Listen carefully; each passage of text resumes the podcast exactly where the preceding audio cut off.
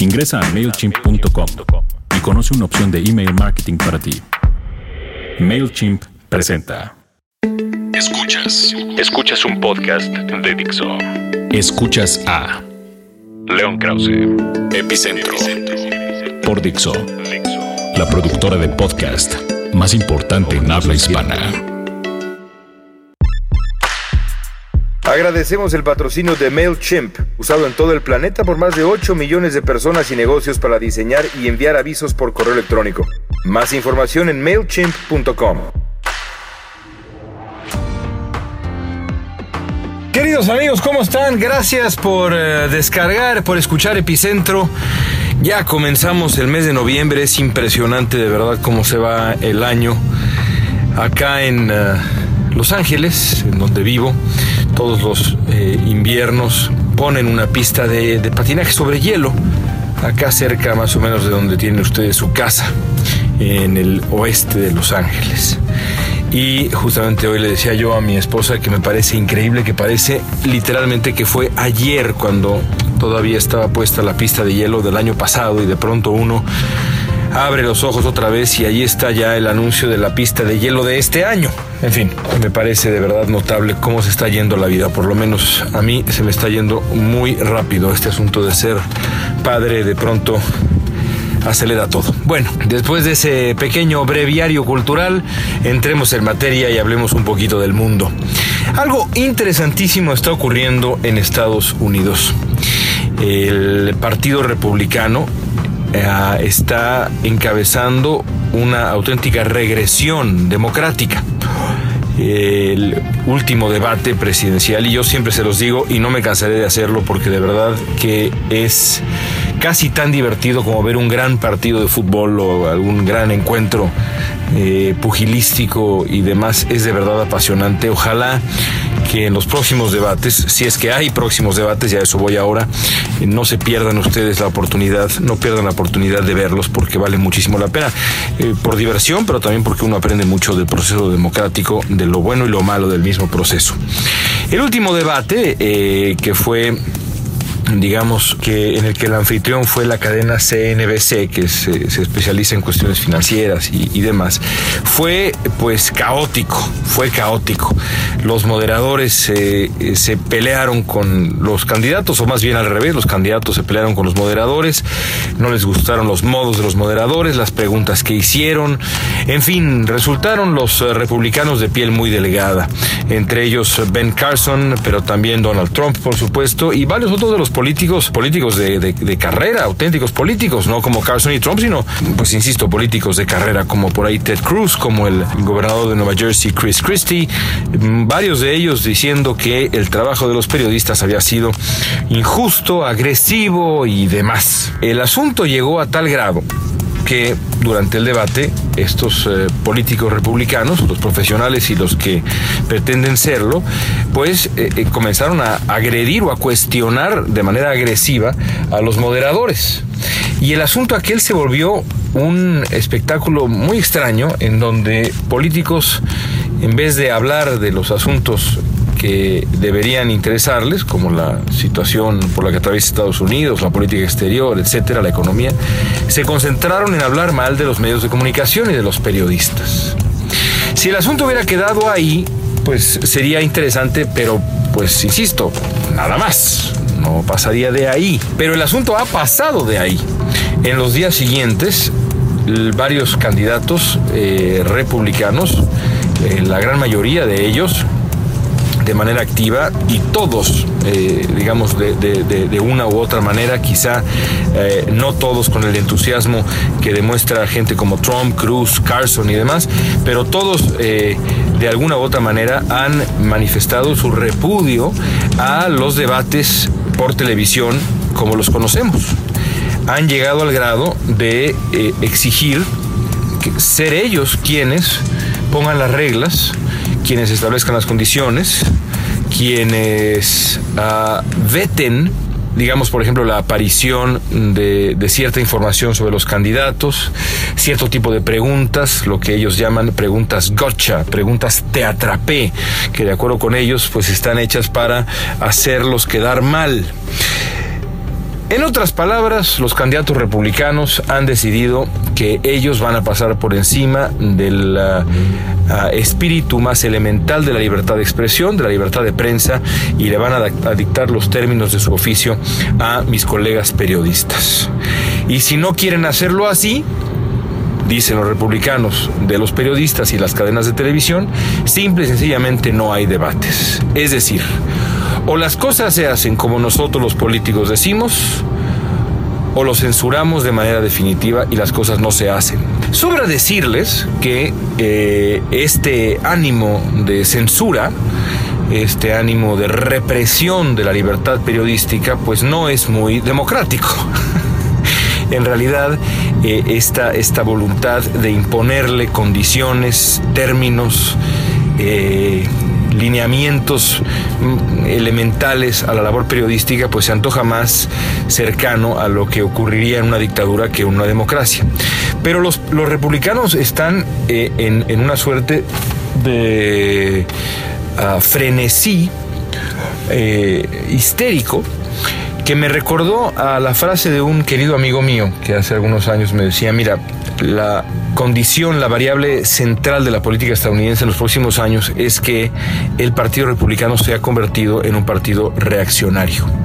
A mí me pareció una frase durísima, porque la, el adjetivo es muy severo, pero ahora estoy absolutamente convencido que la palabra es perfecta. El Partido Republicano, este Partido Republicano por lo menos es un partido caótico, es un partido que confunde las reglas del juego con eh, la censura, con la represión de la libertad de expresión y de prensa y la libertad en general. Es un partido confundido y es un partido reaccionario y peligroso. De ese pantano solo se sale con el surgimiento de alguna voz razonable. El problema para el Partido Republicano en este instante es que esa voz razonable simplemente no aparece porque Marco Rubio, el senador de la Florida, que ganó el debate anterior, el tercer debate, y para mi gusto ganó también el primer debate, y por ahí quitando algunos destellos de Carly Fiorina también ganó el segundo. Yo he dicho hace mucho, mucho tiempo que Rubio es el político republicano más elocuente de su generación. Creo que alguna vez ya platiqué aquí cómo en mis años de ir a las convenciones solamente tres políticos me han impresionado como oradores, Obama, Clinton y Marco Rubio. Eh, Marco Rubio, que es el hombre que podría encabezar incluso generacionalmente ese regreso a la, a la cordura, no quiere hacerlo. Y no quiere hacerlo por razones que también tienen cierto sentido. ¿Por qué regresar a la cordura cuando lo que el electorado espera de uno como candidato republicano es la falta de la misma? Cuando ese carácter reaccionario, ese carácter intolerante, resulta políticamente redituable. Pues sí, no salen las cuentas y sobre todo si uno está tratando de ser candidato a la presidencia. La esperanza que queda, por supuesto, de seguir así las cosas con los republicanos es que la población en general en Estados Unidos termine por darle la espalda y con el tiempo los republicanos se den cuenta que el moverse a la derecha, el moverse a la intransigencia, el dar paso a la tentación de la censura y a la intolerancia simplemente no es aceptable como camino en una democracia.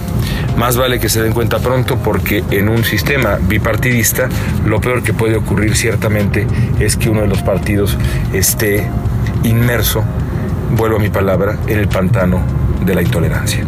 Escuchas, Escuchas a, a León Krause, Epicentro, Dixo. Estuve hace unos días por 24 horas, un poquito menos de 24 horas en la ciudad de Mexicali.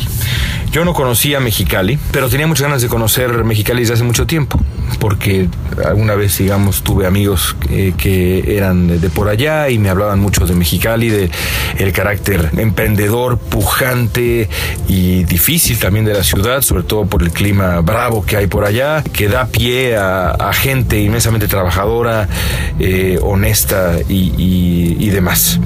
Esa era la impresión que yo tenía, una impresión que como toda impresión que no tiene, que, que, no incluye la experiencia directa, pues es una impresión más bien pues llena de lugares comunes y, y demás. Precisamente por eso quería yo ir a Mexicali, aproveché una invitación que amablemente me hicieron allá para ir a charlar sobre la situación en México, para pasar 24 horas, insisto, un poco menos entre eh, los cachanillas. Y fue una experiencia extraordinaria. Yo tengo, permítanme de nuevo un apunte personal, tengo la... Eh, eh, bendición, he tenido la bendición de contar con muchos amigos del norte de México, de tener además muchas experiencias de trabajo con gente del norte del país, con gente de Chihuahua, con gente de Baja California, con, con gente de, por supuesto, de Nuevo León. Empecé mi carrera en el periodismo en el periódico El Norte de Monterrey, que era la mejor versión del periódico Reforma. Eh, y pues, eh, vaya, el padre del periódico Reforma y yo siempre diré la mejor versión del Reforma que se ha convertido en un periódico extraño eh, que yo no leo ni por error y lo digo con toda franqueza a pesar de que mis padres ambos escriben en el Reforma. Yo paso por razones eh, profundas y que tienen que ver con el periodismo que Reforma hace desde hace un buen tiempo. En fin, esto es otro tema. El caso es que fue una experiencia notable mis, horas en Mexicali tuve la oportunidad de eh, hablar con un grupo de empresarios. Me di cuenta que el tema más eh, recurrente, el tema recurrente en, eh, en, la sesión de preguntas y respuestas era el desencanto, o fue más bien el desencanto con la política como la conocemos, con los partidos políticos, con los políticos en general, y la ilusión que provoca, el entusiasmo que despierta la posibilidad de las candidaturas independientes. Es de verdad notable escucharlo de viva voz en un lugar como Mexicali. Pero más allá de la política, que tiene sus límites, gracias a Dios, la experiencia fue inolvidable porque pude eh, convivir con la gente de Mexicali, con, con, eh, con empresarios de Mexicali, con eh, gente de allá. Y entendí muchas cosas. Me explicaron cómo la ciudad fue, fue fundada. Me explicaron también la importancia que tuvieron los, la llegada de los chinos a finales del siglo XIX, que habían venido pues expulsados de Estados Unidos, precisamente por cierto expulsados eh, durante uno de esos ataques recurrentes de nativismo que le da a la sociedad estadounidense, aunque aquel ataque de nativismo contra los chinos terminó en un episodio de, exclusión realmente vergonzoso y brutal. Bueno, muchos chinos fueron a dar a Mexicali, eh, aprovecharon el, eh, el valle eh, y las condiciones en el valle para crear una ciudad o ayudar a, a construir una ciudad pujante que eh, implicó desde el principio, mucho más que otras ciudades del norte de México, eh, según me explicaban, un, un, esfuerzo muy particular, porque no es lo mismo Monterrey, no es lo mismo Juárez, no es lo mismo esas ciudades que una ciudad tan extrema como Mexicali. Me decía por ahí un eh, amabilísimo y admirable empresario ya de cierta edad en Mexicali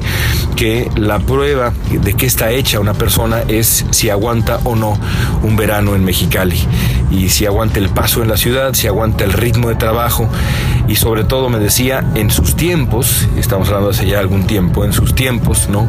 Cuando la tecnología del aire acondicionado y demás era distinta y lo que implicaba dormir todos juntos, eh, cuando él era un chamaco, eh, en un cuarto y, mantener la cabeza baja para que el, el, aire frío eh, se mantuviera, que se mantiene cercano al, al piso, pudiera cubrirlo a uno y poder dormir en paz, en fin esas historias de cómo se, for, cómo se forja una, una, gran y pujante ciudad mexicana que está creciendo además a pasos agigantados, llena de empresarios jóvenes eh, con ánimo exportador, eh, gente que se dedica a la construcción, comerciantes. Es de verdad muy, muy emocionante ver ese lado de México.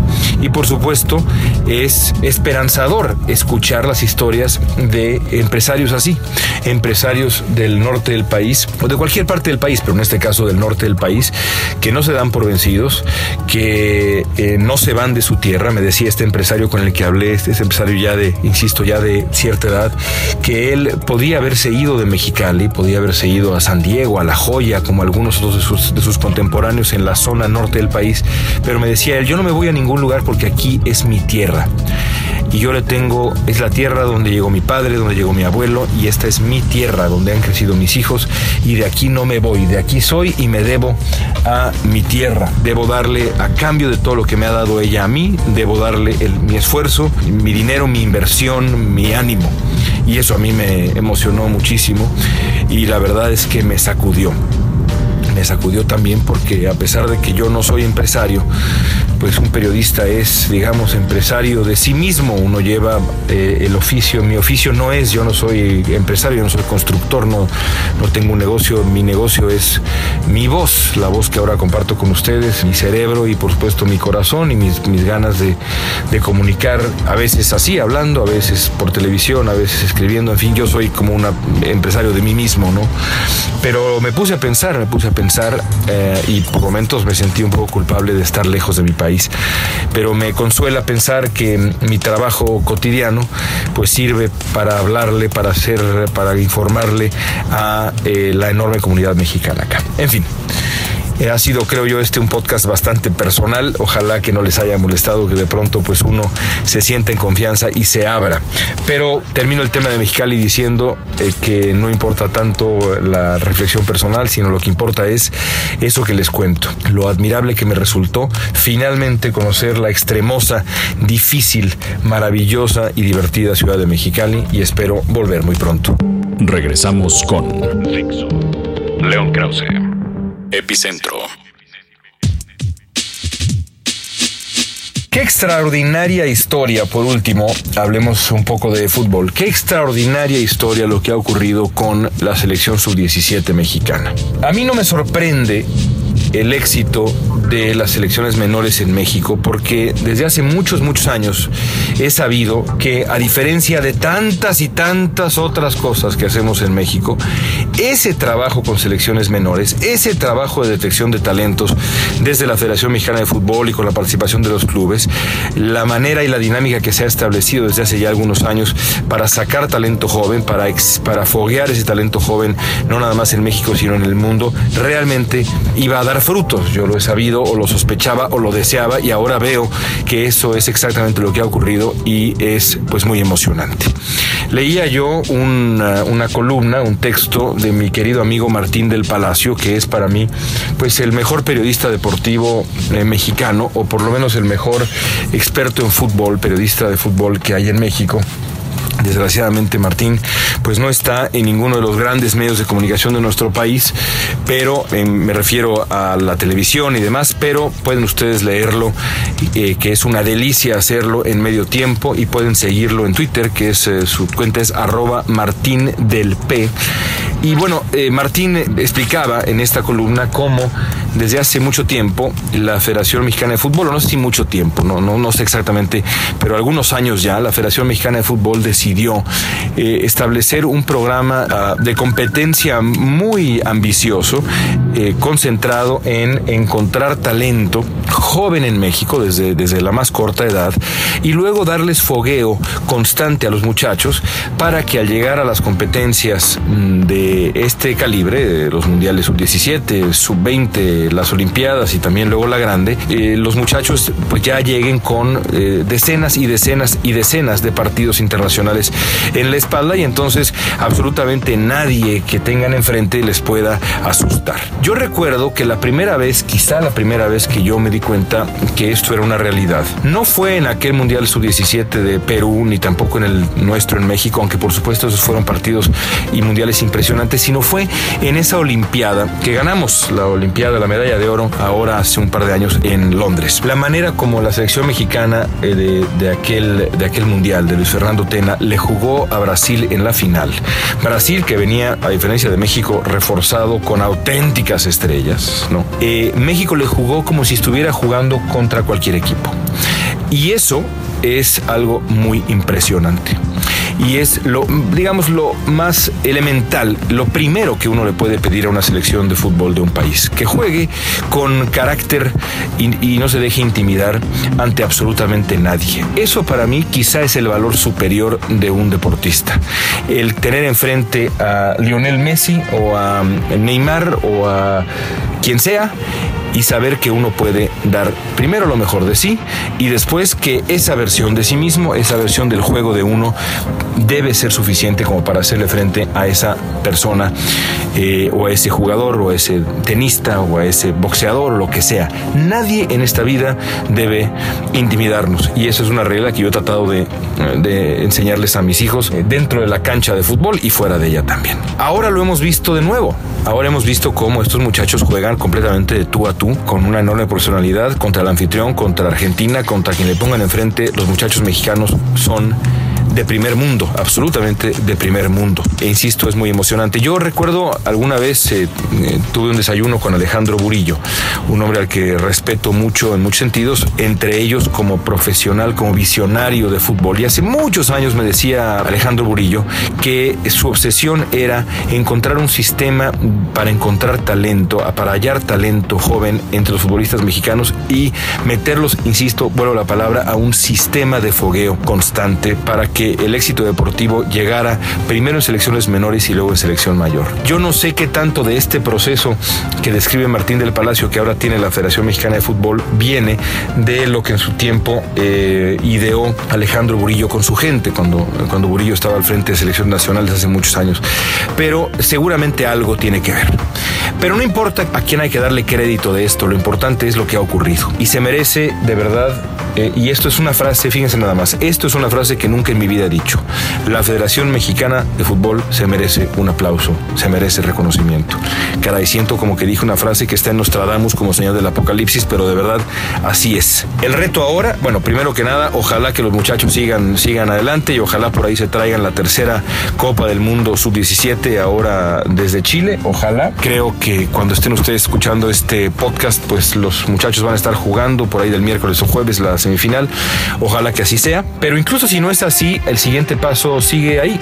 Y el siguiente paso es cómo traducir este talento, estos jóvenes talentosos, a, los, a las siguientes etapas. Ahora, luego a la, a la sub-20, luego al, al nivel olímpico, y cómo irlos llevando hacia el profesionalismo para consolidar años de alegrías para nosotros, los mexicanos en el fútbol. Esa es la gran pregunta.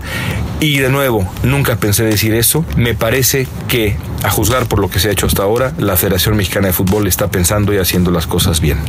Caray, nunca pensé decirlo. Gracias amigos. Nos escuchamos la próxima semana. MailChimp, facilitando el diseño y el envío de avisos por correo electrónico desde el 2001. Más información en mailchimp.com. Dixo presentó a León Krause. Epicentro. Ingresa a mailchimp.com y conoce una opción de email marketing para ti. MailChimp presentó.